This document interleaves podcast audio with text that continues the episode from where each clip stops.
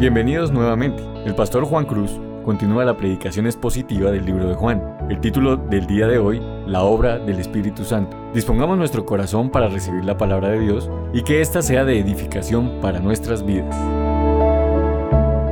Vamos ahí a Juan capítulo 16, eh, del 5 al 15. Vamos a estar estudiando este texto. Eh, Juan capítulo 16 del versículo 5 eh, al 15. Recordemos, hermanos, que al final del capítulo 15 vimos que Cristo nos llama como amigos, nos llama amigos, pero por ser amigo de Cristo seremos enemigos del mundo. Por ser amigos de Cristo seremos enemigos del mundo. No estoy hablando de las personas ahí afuera, sino del sistema de este mundo, que va en contra de Cristo y su voluntad. Y vimos que eh, porque seremos amigos de Cristo, nos constituiremos enemigos del mundo, viviremos por lo tanto en un territorio hostil, en un territorio hostil durante toda esta vida. Pero ahora eh, vamos a ver cómo Jesús sigue consolando el corazón de estos discípulos que estaban prontos a que su maestro saliera de este mundo. Vamos ahí en Juan capítulo 16 eh, del versículo 5 al 15. Vamos a leer. Dice así, pero ahora voy al que me envió y ninguno de vosotros me pregunta, ¿A dónde vas? Antes, porque os he dicho estas cosas, tristeza ha llenado vuestro corazón. Pero yo os digo la verdad, os conviene que yo me vaya, porque si no me fuera, el consolador no vendría a vosotros, mas si me fuere, os lo enviaré. Y cuando Él venga, convencerá al mundo de pecado, de justicia y de juicio de pecado por cuanto no creen en mí, de justicia por cuanto voy al Padre y no me veréis más, y de juicio por cuanto el príncipe de este mundo ha sido ya juzgado. Aún tengo muchas cosas que deciros, pero ahora no, la podréis, no las podréis sobrellevar. Pero cuando venga el Espíritu de verdad, él os guiará a toda la verdad, porque no hablará por su propia cuenta, sino que hablará todo lo que oyere y os hará saber las cosas que habrán de venir. Él me glorificará porque tomará de lo mío y os lo hará saber.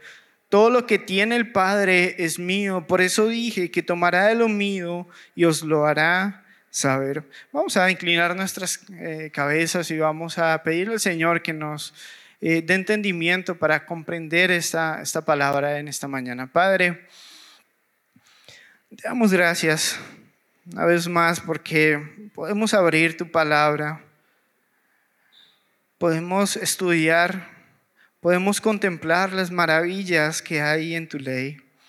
Ayúdanos a ver cuán importantes son tus palabras, cuán, cuánto necesitamos de ellas y por sobre todo, ayúdanos a ver la importancia del Espíritu Santo en nosotros y obrando en este mundo. Que tú seas, Señor, glorificado en esta mañana, que Cristo sea exaltado por el poder del Espíritu Santo. Te lo pedimos en Cristo Jesús. Amén. Entonces, hermanos, Cristo sigue dando las últimas palabras de consolación y ayuda antes de ser crucificado. Él está pasando tiempo, un tiempo muy íntimo con sus discípulos para consolar sus corazones. En el, capítulo 4 les dijo que él iba al Padre, ¿a qué hermanos? A preparar un hogar. Eso traía consuelo a los discípulos, ¿cierto? Si nosotros pensamos ahora que Cristo está allá en los cielos preparando un hogar para nosotros, eso traería que consuelo a nosotros, ¿cierto? También en el, en el capítulo 14 Él les dio la promesa del Espíritu Santo que iba a orar al Padre para que le diera otro consolador a los discípulos, otro paracletos, con el propósito de estar con ellos para siempre. Ahí en Juan capítulo 14, del 16 al 17 dice, y yo rogaré al Padre y os dará otro consolador para que esté con vosotros para siempre. El Espíritu de verdad al cual el mundo no puede recibir porque no le ve ni le conoce, pero vosotros le conocéis porque mora en vosotros y estará en vosotros. Jesús vez tras vez tras vez quiere consolar el corazón de estos discípulos, pero aún así Jesús veía la tristeza después de todas las palabras que Jesús les había dado en el, capítulo 14, en el capítulo 13, en el capítulo 15, todas las palabras que Jesús les había dado, ellos seguían tristeza, ellos seguían en tristeza y Jesús ah, veía los corazones de ellos. Ellos ahí en el, en el capítulo, en el versículo 5, dice, pero ahora voy al que me envió y ninguno de vosotros me pregunta a dónde vas. En el versículo 6 dice, antes porque os he dicho estas cosas, tristeza ha llenado vuestro corazón. Ellos estaban realmente tristes, estaban completamente tristes. Saben, hermanos, las veces en que yo he estado más triste ha sido cuando un familiar muy querido ha fallecido, ¿sí? No sé, pero eh, a ustedes no les ha pasado, pero de pronto en sus sueños están, están soñando y de repente un familiar querido muere en sus sueños y ustedes se levantan con, con un poco de agonía, o a mí, a mí me ha pasado, ¿sí? No sé si a usted le ha pasado pero es una tristeza que invade el cuerpo, invade el alma, invade el corazón. Y muy probablemente esos discípulos estaban en esta situación, ellos estaban llenos de tristeza porque pensaban que eran malas noticias que Cristo se iría de este mundo. Ellos pensaban que era una muy mala noticia. Pero, ¿qué estaba diciéndole? Pero Jesús, ¿qué les dice ahí más adelante en el versículo 7? Dice, pero yo os digo la verdad, os conviene que yo me vaya. Pero yo os digo la verdad, os conviene que yo me vaya, porque si no me fuera, el consolador no vendría a vosotros, mas si me fuere, os lo enviaré. Jesús sigue, sigue trabajando en el corazón de esos discípulos para consolarlos y les dice, ¿saben? Les conviene, les conviene que yo parta de este mundo. Esa palabra os conviene, dice, una, eh, significa que es una ventaja para ellos que Cristo saliera de este mundo. ¿Y por qué? ¿Por qué, hermanos? ¿Por qué, creen que sería una ventaja que Cristo saliera de este mundo? Es lo que vamos a ver en el primer punto. Nos conviene. Repitan conmigo el primer punto. Nos conviene. Él estaba por darles algo mucho más precioso de lo que ellos podían entender. Ellos, Jesucristo estaba por enviar el Espíritu Santo a sus vidas. Y eso era muchísimo más precioso de lo que ellos podían razonar en ese, en, ese, en ese tiempo, ahí en esa noche. Ellos deseaban que Cristo continuara con ellos. Ellos tenían miedo de su partida, se sentían desamparados. Pero hermanos, gracias al Señor que no nos da lo que queremos, sino realmente lo que necesitamos. ¿Sí? Ellos deseaban que Cristo estuviera ahí con ellos. Era su anhelo de que Cristo no partiera de ese mundo. Ellos no podían dimensionar toda la obra que Cristo iba a hacer en la cruz. Por lo tanto, ellos querían que estuviera ahí Cristo con ellos. Pero Él nos da lo que realmente necesitamos.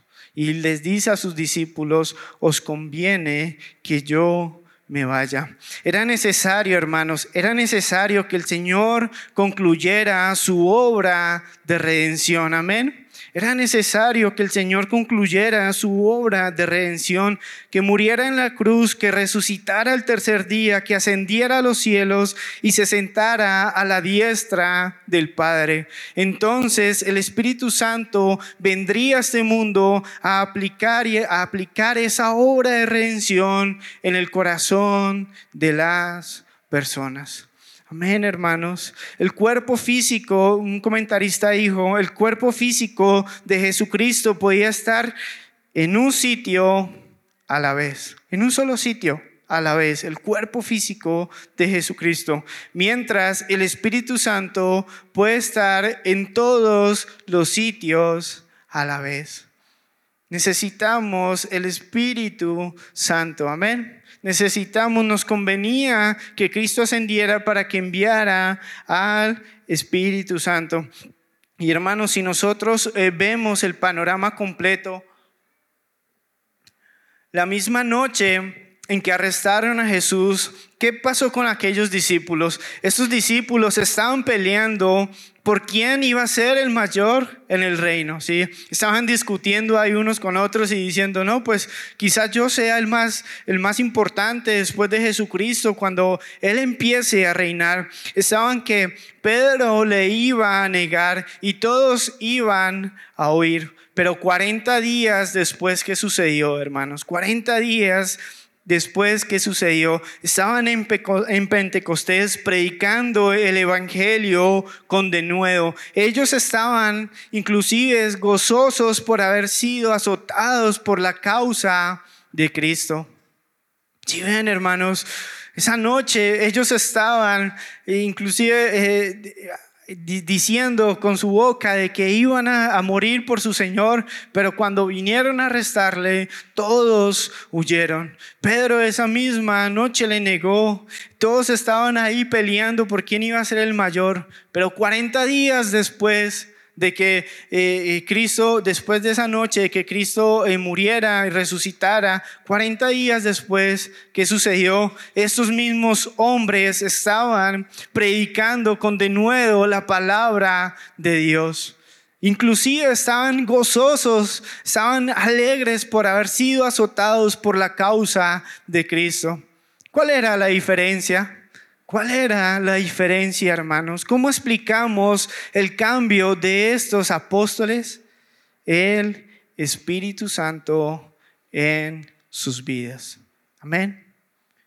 El Espíritu Santo en sus vidas. El Espíritu Santo es quien produjo el cambio en sus vidas. La partida de Jesús era beneficiosa, ventajosa para nosotros para, y para ellos, porque la llegada del Espíritu Santo les daría poder para continuar la obra de Cristo en medio de este mundo hostil. Ahí en Hechos 1, 8 dice, pero recibiréis poder cuando haya venido sobre vosotros el Espíritu Santo y me seréis testigos en Jerusalén, en toda Judea, en Samaria y hasta lo último de la tierra. Estos discípulos, cuando iban a recibir poder para llevar a cabo la gran comisión?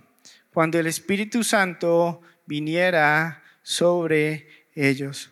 Y ahí en Hechos más adelante, unos capítulos más adelante, en Hechos 4:31, cuando hubieran orado el Espíritu, eh, cuando hubieran orado, el lugar en que estaban congregados tembló y todos fueron llenos del Espíritu Santo y hablaban con denuedo la palabra de Dios. Hermanos, nosotros vemos en la Biblia que es necesario el poder del Espíritu Santo para vivir en medio de este mundo hostil.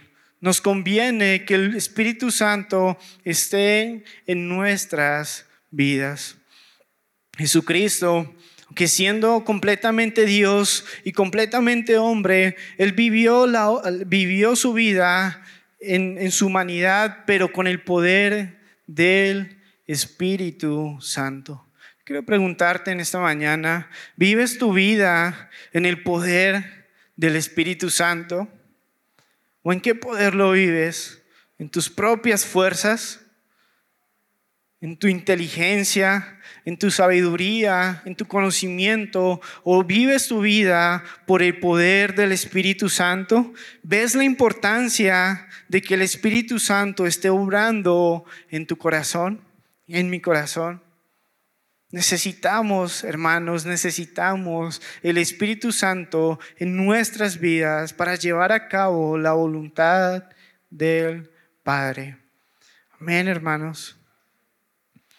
Pero, esa noche, esa noche los discípulos estaban muy confundidos, muy, muy confundidos. Inclusive ellos ni siquiera querían oír ni entender la razón de por qué Cristo se iría. Y en, este, en el versículo 5 nosotros encontramos una aparente contradicción. Que Jesús que les dice, pero ahora voy al que me envió y ninguno de vosotros me pregunta. ¿Cómo así? ¿Acaso Pedro en el capítulo 13, eh, 14, no le preguntó que a dónde iría. Porque aquí Jesucristo le está, le está diciendo, ninguno de vosotros me pregunta a dónde voy. Porque, porque Pedro preguntó, pero realmente no era una pregunta. ¿En qué sentido? Él simplemente quería ir y no quería escuchar razones de Jesucristo. No quería explicar, no quería escuchar, no quería preguntar a dónde iría Jesucristo, sino simplemente quería decir, yo voy contigo hasta la muerte. ¿Sí? A veces nosotros hacemos preguntas que realmente no son preguntas y nos comportamos muchas veces, así como estos apóstoles en medio de la prueba, nos comportamos con oídos cerrados. Nos comportamos no escuchando las promesas que Dios tiene en nuestras vidas, las promesas que Dios nos da, y cerramos nuestros oídos y no atendemos a la voz de Jesucristo, sino atendemos a nuestros razonamientos y a los deseos de nuestro corazón. ¿No les ha pasado? ¿No les ha pasado que ustedes dicen, estoy pasando por esta situación? Hay quizás alimento en la casa y, estoy angustiado, estoy desesperado. ¿Pero qué dice Jesucristo en Mateo 6:33? Mas buscad primeramente el reino de Dios y su justicia, y todas estas cosas os serán añadidas. Y entendemos y conocemos y recitamos eso en nuestra mente, pero nuestro comportamiento, nuestro comportamiento es completamente opuesto a, a la confianza que tenemos en Cristo Jesús. Así estaban estos discípulos. Jesucristo vez tras vez les estaba diciendo, no se preocupen, o sea, no se afanen, vendrá ayuda, vendrá otro consolador, voy a preparar morada a ustedes, pero ellos seguían sumergidos en tristeza porque no oían las promesas que Cristo les estaba dando. Hermanos, el Espíritu Santo no se limita a orar en los creyentes. Amén. El Espíritu Santo no se limita a orar en los creyentes, sino también está obrando en el mundo. Ahí en, en, el versículo 8 dice, y cuando venga, y cuando Él venga, hablando del Espíritu Santo, convencerá al mundo de pecado, de justicia y de juicio de pecado por cuanto no creen en mí, de justicia por cuanto voy al Padre y no me veréis más, y de juicio por cuanto el príncipe de este mundo ha sido ya juzgado.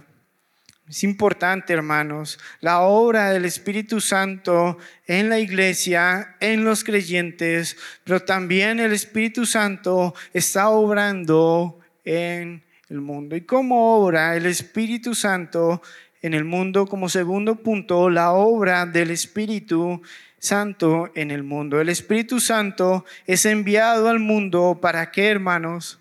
Para convencer. El Espíritu Santo es enviado al mundo para convencer. ¿Qué significa esa palabra. Convencer es exponer, acusar, dejar sin argumento, probar o demostrar que una persona es culpable. Y el Espíritu Santo está en este mundo convenciendo a las personas de que son culpables de su pecado. El Espíritu Santo se encargará de convencer a cada persona de su pecado, de su incapacidad para salvarse y el juicio justo de Dios en su vida. Y una vez que reconozcan su culpa y su vergüenza, su necesidad, podrán clamar a Cristo para salvación. Hermanos, para que una persona venga a Cristo, lo primero que tiene que ver en su vida que es que Dios tiene un plan maravilloso para ellos y que va a hacer tantísimas cosas buenas en sus vidas. Lo primero que una persona tiene que entender antes de todas estas cosas es que ha pecado. Es que ha pecado. Si no entiende su condición pecaminosa, no podrá correr a Cristo para buscar salvación en Él. Amén, hermanos. Dice en el versículo 9, ¿qué es lo primero que hace el Espíritu Santo que nos convence de pecado? Por cuanto no creen en mí. ¿Qué quiere decir esto? ¿Qué quiere decir esto? Que lo primero que hace el Espíritu Santo para traernos salvación es hacernos ver que estamos en problemas por causa del pecado. Él hace, todas las, él hace todas estas cosas, pero lo primero que hace es convencernos de pecado. ¿Cuál es el mayor pecado en este mundo?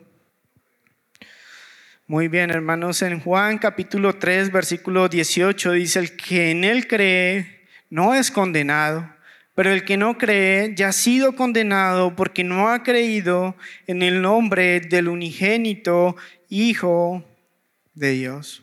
El único pecado, hermanos, que no va a ser perdonado en el día del juicio es el pecado de haber rechazado a Jesucristo como su Señor y Salvador. Ese pecado no va a ser perdonado. Por causa de esto, muchos hombres a lo largo de la historia se han perdido. ¿Por qué? ¿Por qué? Porque no han depositado su confianza en Cristo. Nadie va a confiar en Cristo a menos que vea, se vea como un pecador culpable y condenado. Si, si yo, sé, esta ilustración la hemos puesto muchas veces, si tú vas al médico y te dice el médico simplemente, tómate estas pastillas porque mejorará tu problema que tienes una enfermedad grave. Pero si él no hace un examen y si no te lleva a una conclusión de que realmente estás enfermo, ¿tú te tomarías esas pastillas? No, ¿cierto? Me sucedió una vez, yo fui al médico por un dolor de cabeza y el médico dijo, no, lo que usted tiene es, eh, no recuerdo exactamente qué fue lo que me dijo, pero me dio unas pastillas para la depresión.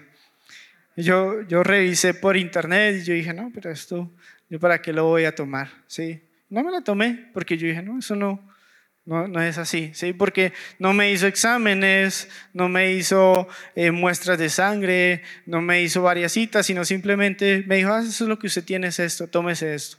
Yo no, no voy a tomar eso, hermanos. Pero ahora sí, hay un proceso, hay un proceso de exámenes donde yo, me llegan a, a decir, usted tiene esto, y necesita esto para mejorarse, obviamente lo voy a tomar. Si sucede con Cristo y su Evangelio.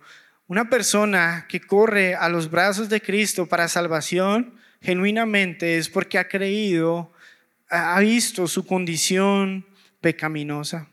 Si una persona nunca, si una persona, escúchenlo muy bien, si una persona nunca se ha visto así como pecadora, Quizás, hermanos, quizás esa persona no ha sido salva.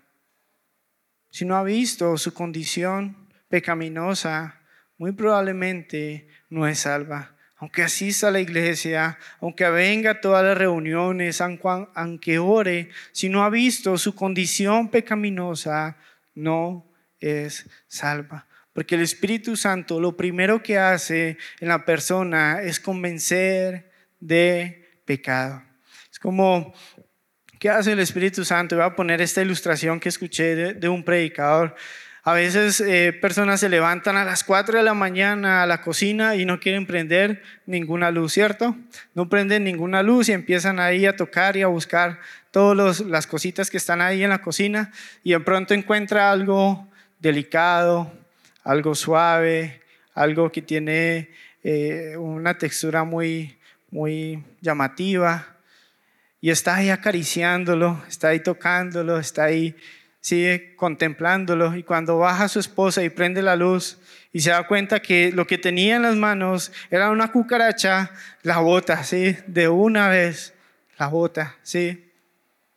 Eso, hermanos, hace el Espíritu Santo en nuestras vidas con el pecado. Tenemos el pecado ahí, lo contemplamos, nos gusta, lo arrullamos, pero cuando viene el Espíritu Santo y prende la luz en nuestras vidas, nos damos cuenta de que el pecado es en sobremanera pecaminoso, es sucio. No queremos nada que ver con el pecado. Y una persona que no ha tenido esa convicción de pecado, posiblemente no es salva. Examinémonos, hermanos. Estamos acá para que Cristo haga un plan maravilloso en nuestras vidas. Estamos acá porque entendemos que Cristo Jesús es nuestra única salvación por causa de nuestro pecado. Ahí dice en el versículo 10 de justicia, por cuanto voy al Padre y no me veréis más. Esta expresión, tiene, eh, o sea, varios teólogos tienen un punto de vista diferente, pero yo creo que es, así como, como se debe explicar. La expresión eh, que convencerá al mundo de justicia debe explicarse a la luz de lo que sigue inmediatamente. ¿Qué es lo que sigue inmediatamente? Por cuanto voy al Padre y no me veréis más. Los judíos, los judíos pensaban que hacían justicia por crucificar a Cristo. Proclamaban en alta voz que Jesucristo era injusto y debía morir en la cruz. Lo trataban a modo de malhechor, pero la verdad, hermanos, es precisamente lo contrario. La verdad es que es precisamente lo contrario. Aunque el mundo lo rechazó, aunque el mundo rechazó a Cristo, el Padre lo acogió en el cielo por el camino de la cruz. ¿Cómo, hermanos? ¿Cómo podemos saber si realmente el sacrificio de Jesucristo es suficiente para la salvación de nuestras, de nuestras almas? Por la resurrección y la ascensión de Cristo. Porque solamente una persona que es completamente justa, sin pecado alguno, el Padre le iba a glorificar, dándole resurrección y llevándolo al cielo a sentarse a su diestra.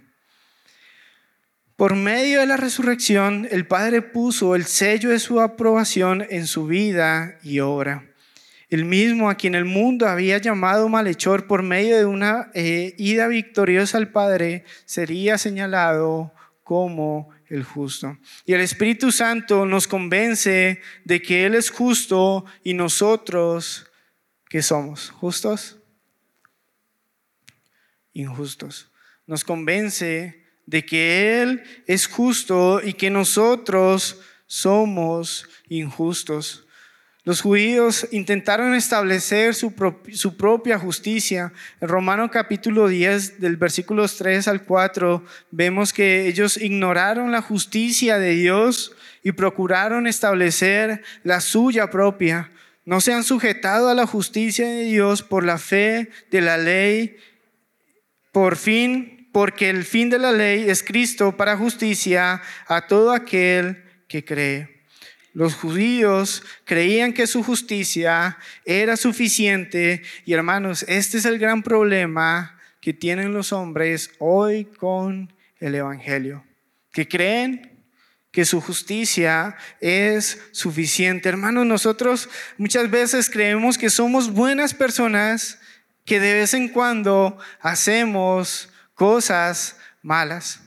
A veces pensamos que nosotros somos buenas personas que de vez en cuando hacemos cosas malas, pero hermanos, la evaluación de Dios es que nosotros somos malas personas que por la gracia de Dios a veces hacemos cosas buenas.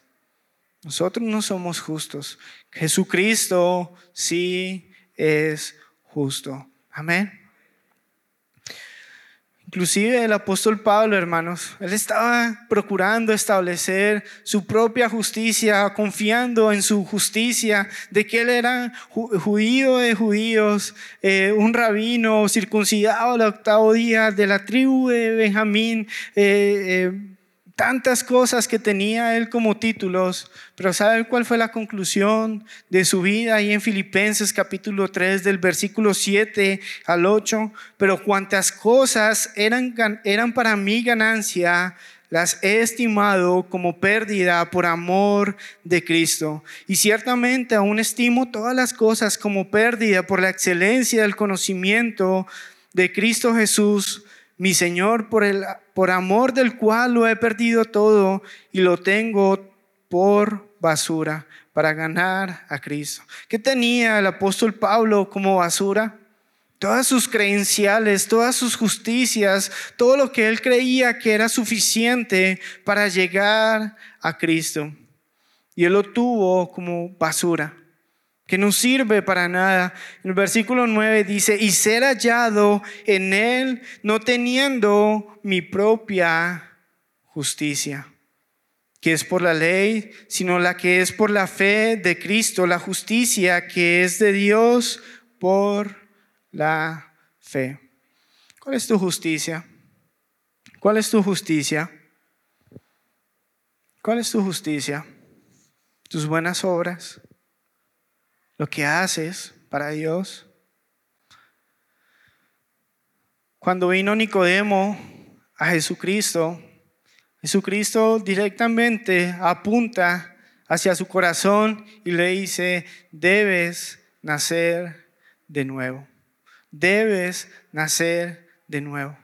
¿Cómo así? ¿Acaso Nicodemo no era un maestro de la ley? Un indocto, una persona de alto eh, nombre en la sociedad por su conocimiento de bíblico, teológico, ¿no, ¿no era ya salva? ¿Acaso? Pero Jesucristo ¿qué hace? Le dice, tu justicia no es suficiente, debes nacer de nuevo. Ahora Cristo ascendió y ¿quién continúa haciendo esa obra en el mundo, el Espíritu Santo continúa convenciendo a las personas de que su justicia no es suficiente para ser salvos, que la justicia de Cristo sí es eficaz para salvarnos. Hermanos, no tenemos otra opción que dejar de confiar en nuestra propia justicia y de recibir la fe, la justicia que se recibe a través de la fe. Yo te invito hoy a que no sigas poniendo tu confianza en ti mismo, en tus obras, en tu conocimiento, sino que confía en Cristo y en el sacrificio que Él hizo en la cruz porque es suficiente para pagar toda la penalidad por tus pecados. En 2 Corintios capítulo 5, versículo 21 dice, al que no conoció pecado por nosotros, lo hizo pecado para que nosotros fuésemos hechos justicia de Dios en él. Hermanos, hoy mismo, si una persona que ha llevado una vida completamente llena de pecado, completamente eh, contraria a la voluntad de Dios, pero si hoy mismo reconoce que Jesucristo reconoce su pecado y reconoce que Jesucristo es suficiente para que él pueda ser salvo, la justicia de Cristo se aplica a esa persona. Y ahora Dios ve a esa persona justa, con la justicia de Cristo. Es ese glorioso intercambio que vemos nosotros en la palabra. Nosotros le dimos a Cristo nuestro pecado y Él nos da su justicia para poder ser justos delante de Él. Hermanos, ya ahí en el punto 11, y de juicio por cuanto el príncipe de este mundo ha sido ya juzgado. ¿Quién es el príncipe de este mundo? Satanás es el Dios de este siglo y él fue vencido en la en la cruz del Calvario. En Colosenses capítulo 2, versículo 15 dice, y esponjando a los principados y a las potestades, los exhibió públicamente, triunfando sobre ellos en la cruz. Hermanos, lo que pareció una terrible derrota para Jesús fue en realidad una aplastante victoria sobre el Dios de este mundo. Lo que pareció una derrota ahí en la cruz fue la mayor victoria que nosotros podemos tener. Amén. Hermanos, y el mundo está ciego. Por lo tanto, no hace un juicio correcto acerca del sacrificio de Cristo en la cruz. Para el mundo, el pobre, el pobre Jesús murió en la cruz derrotado. Ese es el juicio que hace el mundo. Cuando terminé eh, de presentar la prueba de LECAES, tenía ahí un amigo con el que yo hice la tesis, estudiamos juntos, y al lado de él había otro, otro amigo de él, no era amigo mío. Y entonces, después de LECAES, ¿cuál es el plan? Salir a tomar y una cosa y la otra. Y el amigo de mi amigo invita lo invita a él y me invita a mí. Yo digo, no, no, gracias. O sea, y mi amigo dice, no, es que él no va porque es cristiano. lo que dice el amigo de mi amigo es, no se junte con él porque el amigo de él terminó muriendo en la cruz. ¿Sí?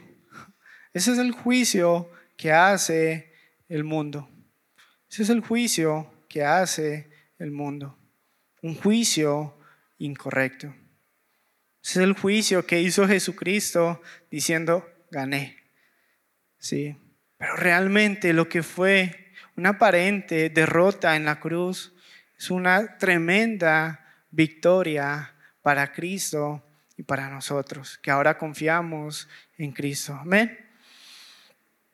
Hermanos, todos los que eh, han cometido el pecado de no aceptar a Jesucristo, y no se han sujetado a la justicia de Cristo serán juzgados por la eternidad con el diablo. Es muy triste, hermanos, lo que dice en Apocalipsis 20, eh, 10 en adelante. Dice, el diablo que los engañaba fue lanzado en el lago de fuego y azufre, donde estaban la bestia y el falso profeta, y serán atormentados día y noche por los siglos de los siglos y vi un gran trono blanco y al que estaba sentado en él, delante del cual huyeron la tierra y el cielo, en ningún lugar se encontró para ellos, y vi a los muertos grandes y pequeños de pie ante Dios. Y los libros fueron abiertos, y otro libro que fue allá fue abierto, el cual no el cual es el libro de la vida, y fueron juzgados los muertos por las cosas que estaban escritas en los libros, según sus obras. Y el mar entregó los muertos que había en él, y la muerte y el Hades entregaron los muertos que había en ellos, y fueron juzgados cada uno según sus obras. Y la muerte y el Hades fueron lanzados al lago de fuego, y está la muerte segunda, y el que no se halló inscrito en el libro de la vida fue lanzado al lago de fuego. Ese es el juicio que está preparado para este mundo. Y el Espíritu Santo, hermanos, el Espíritu Santo ayuda a la iglesia en la obra misionera. ¿Cómo lo hace? Lo hace convenciendo al mundo de su pecado, de no creer en Cristo, de que Jesucristo es el justo y nosotros injustos, y que Dios ya ha juzgado a Satanás y hay un juicio para los que no creen.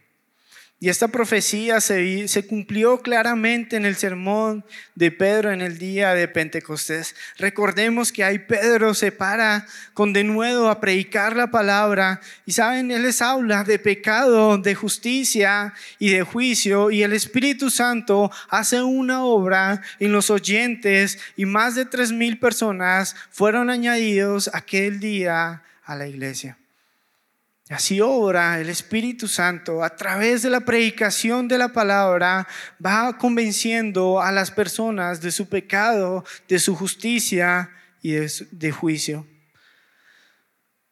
Pero hermanos, el, que el Espíritu Santo esté convenciendo al mundo no quiere decir que en todos los casos sea favorable para, las, para los acusados. No en todos los casos será favorable para los acusados. Algunos resultarán, serán, resultarán en una conversión genuina y una regeneración por el Espíritu Santo y otros en un endurecimiento y castigo eterno. Nosotros vemos ahí en Hechos 2.37, que al oír esto se compugieron de corazón y dijeron a Pedro y a los otros apóstoles, varones hermanos, ¿qué haremos? Y en el versículo 41, y se añadieron aquel día como tres mil personas. Pero más adelante, en Hechos capítulo 7, del 51 al 52, cuando, eh, cuando Esteban está terminando su predicación, ¿qué sucede? Él les dice, Esteban les dice a los a, los que estaban escuchando ese día su predicación, duros de cerviz e incircuncisos de corazón y de oídos. Y vosotros resistís siempre al Espíritu Santo, como vuestros padres, así también vosotros, al cual al cual de los profetas no persiguieron vuestros padres y mataron a los que anunciaron de antemano la venida del justo, de quien vosotros ahora habéis sido entregados, ahora habéis sido entregadores y matadores. Y ahí más adelante en el versículo 54 dice, oyendo estas cosas, ¿qué pasaba con, con aquellas personas? Se enfurecían en sus corazones y crujían los dientes contra él. Pero Esteban, lleno del Espíritu Santo, puesto los ojos en el cielo, vio la gloria de Dios y a Jesús que estaba a la diestra de Dios y dijo, he aquí, veo los cielos abiertos y al Hijo del Hombre que está a la diestra de Dios. Entonces ellos, dando gran voces, se taparon los oídos y arremetieron a una contra él. Y echándole fuera de la ciudad, le apedrearon los testigos pusieron sus ropas a los pies de un joven que se llamaba Saulo. Vemos, hermanos, vemos las dos reacciones, las dos respuestas cuando el mensaje es predicado y el Espíritu Santo está obrando. Por un lado, en Hechos capítulos, capítulo 2, más de tres mil personas creyeron. Y acá en Hechos capítulo 7 mataron a Esteban, resistiendo al Espíritu Santo, tapando sus, sus oídos, cerrando la verdad en sus corazones. Y hoy, ¿cuál será la respuesta? Hoy, ¿cuál será la respuesta? Sabemos, hermanos, que hemos pecado, que Jesucristo es el justo y nosotros injustos, y que solo Él y a través de Él, creyendo en Él, podemos ser salvos de la condenación. ¿Cuál será la respuesta hoy en tu vida? ¿Creerás en Cristo? ¿Dejarás de resistir al llamado del Espíritu Santo y creerás en el justo para ser salvo? Hermanos, tenemos que eh, Jesús continúa hablando con ellos. Ahí en el versículo 12 dice, aún tengo muchas cosas que deciros, pero ahora no las podéis sobrellevar, pero cuando venga el Espíritu de verdad, Él os guiará a toda la verdad, porque no hablará de su propia cuenta, sino que hablará todo lo que oyere y os hará saber las cosas que habrán de venir. Él me glorificará porque tomará de lo mío y os lo hará saber. Todo lo que tiene el Padre es mío, por eso dije que tomará de lo mío y os lo hará saber. Los discípulos aquella noche no estaban en la capacidad de entender muchas cosas por su inmadurez y por los hechos cruciales que aún no habían sucedido en la cruz del Calvario. Pero hermanos, Jesucristo les da una promesa que es para ellos. ¿Cuál es esa promesa? Que cuando venga el Espíritu Santo, os guiará a toda verdad. Como tercer punto y para terminar, la obra del Espíritu en la iglesia. Toda la verdad necesaria fue revelada a los apóstoles y contenida en este libro. Amén. La verdad, toda la verdad necesaria para nuestras vidas fue revelada a quién? A los apóstoles. ¿Es revelación para nosotros ahora? ¿Sí? Hay revelación. El Espíritu Santo nos revela ahora a nosotros. Todo lo que el Espíritu Santo y todo lo que Cristo necesitaba que nosotros supiéramos, se lo reveló a los apóstoles y los apóstoles fueron guiados para escribir toda la verdad en este libro. Amén. Nosotros como iglesia necesitamos iluminación, que podamos entender a través del Espíritu Santo lo que los santos hombres de Dios fueron inspirados para escribir en este libro. Hermanos,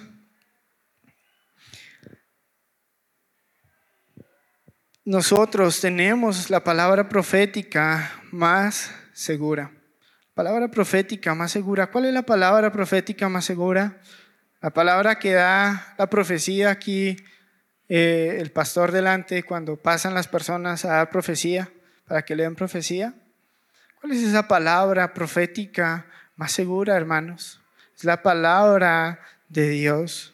¿Y por qué sabemos que la palabra profética más segura? porque el Espíritu Santo guió a estos hombres para escribir todo, todo lo que nosotros necesitábamos saber. Y ahora, hermanos, nosotros nos beneficiamos en la promesa que fue dada a los apóstoles. ¿Por qué? Porque nosotros tenemos en nuestras manos este libro que fue inspirado por el Espíritu Santo. Amén. Ahí en el versículo 14 dice, Él me glorificará porque tomará de lo mío y os lo hará saber. Todo lo que tiene el Padre es mío y por eso dije que tomará de lo mío y os lo hará saber. El Espíritu Santo siempre glorificará a Cristo en todo. Amén. El Espíritu Santo siempre glorificará a Cristo en todo. El Espíritu Santo no hablará de lo suyo, sino que dará la gloria a Cristo. Y hermanos, cualquier lugar que se pone más énfasis en el Espíritu Santo que en Cristo Jesús, es un lugar que está equivocado y realmente no está lleno del Espíritu Santo lugares donde ponen énfasis en las manifestaciones del Espíritu Santo y en lo que el Espíritu Santo hace supuestamente en sus vidas. ¿Lo saben? El Espíritu Santo hace en nuestras vidas darle gloria a Cristo. Él no se exalta a sí mismo, sino que da gloria a Cristo. Una iglesia llena del Espíritu Santo es una iglesia llena de la palabra de Dios y que exalta a Cristo. Amén. Como conclusión, hermanos, amigos, el Espíritu Santo está orando ahora mismo en usted para que sea salvo. Si usted no ha sido salvo, si usted no tiene una convicción de pecado, si usted no entiende muchas cosas acerca de Cristo, pero quiere y ha entendido su pecaminosidad en esta mañana, Cristo le está llamando. Cristo le está llamando a través del Espíritu Santo. Él está convenciendo de su pecado. Él está dando una convicción acerca de su necesidad y le está diciendo que hoy es el día de salvación. Hoy es el día de salvación. Cristiano, ya que has creído, un problema grande de la iglesia actual es que o pone mucho énfasis en el Espíritu Santo o deja a un lado el Espíritu Santo y vive en su propia fuerza. Hermanos, no vivamos en nuestras fuerzas, sino vivamos en el poder del Espíritu Santo. Él nos guiará, Él nos llenará con su fruto, Él nos acompañará nos llevará a exaltar y a conocer a Cristo Jesús. Vivamos una vida en el poder del Espíritu Santo. Amén. Vamos a orar. Padre, gracias te damos. Gracias porque a pesar de, de que estábamos muertos, nuestros delitos y nuestros pecados, ajenos a tu voluntad, tú planeaste de forma perfecta todo. Enviaste a tu Hijo Jesús a hacer esa obra de redención a pagar la penalidad de nuestros pecados. Como sabías que nosotros no podíamos por nuestras propias fuerzas ver a Cristo, enviaste a tu Hijo, enviaste a tu Espíritu Santo a convencernos de nuestro pecado, para así levantar nuestros ojos y poder ver al justo y poder correr a Él, creer en Él para obtener su justicia y entrar en una relación contigo y salvarnos del juicio venidero. Ayúdanos, Padre. Ayúdanos a predicar tu palabra con fidelidad, a confiar en que tú obras la obra que nosotros no podemos hacer de convencer la hace el Espíritu Santo en cada persona. Yo oro en esta mañana para que aquellas personas que resisten al llamado del Espíritu Santo sean bajando la guardia y viendo su incapacidad de ser justos, salvos por su propia cuenta, y vean a Cristo, al justo que pagó por sus pecados obra en nosotros, Señor. A través de tu Espíritu Santo te lo pedimos. En Cristo Jesús. Amén. Agradecemos el habernos acompañado. Nos puede seguir en nuestras redes sociales arroba iglesia bga y página web www.iglesiaagape.com. También puede acompañarnos en nuestras reuniones. Miércoles, estudio bíblico y oración, 7 pm. Sábados, reunión de jóvenes, 6 pm. Y domingos, 9 y 11 am. Los esperamos y que la gracia del Señor Jesucristo sea con todos ustedes.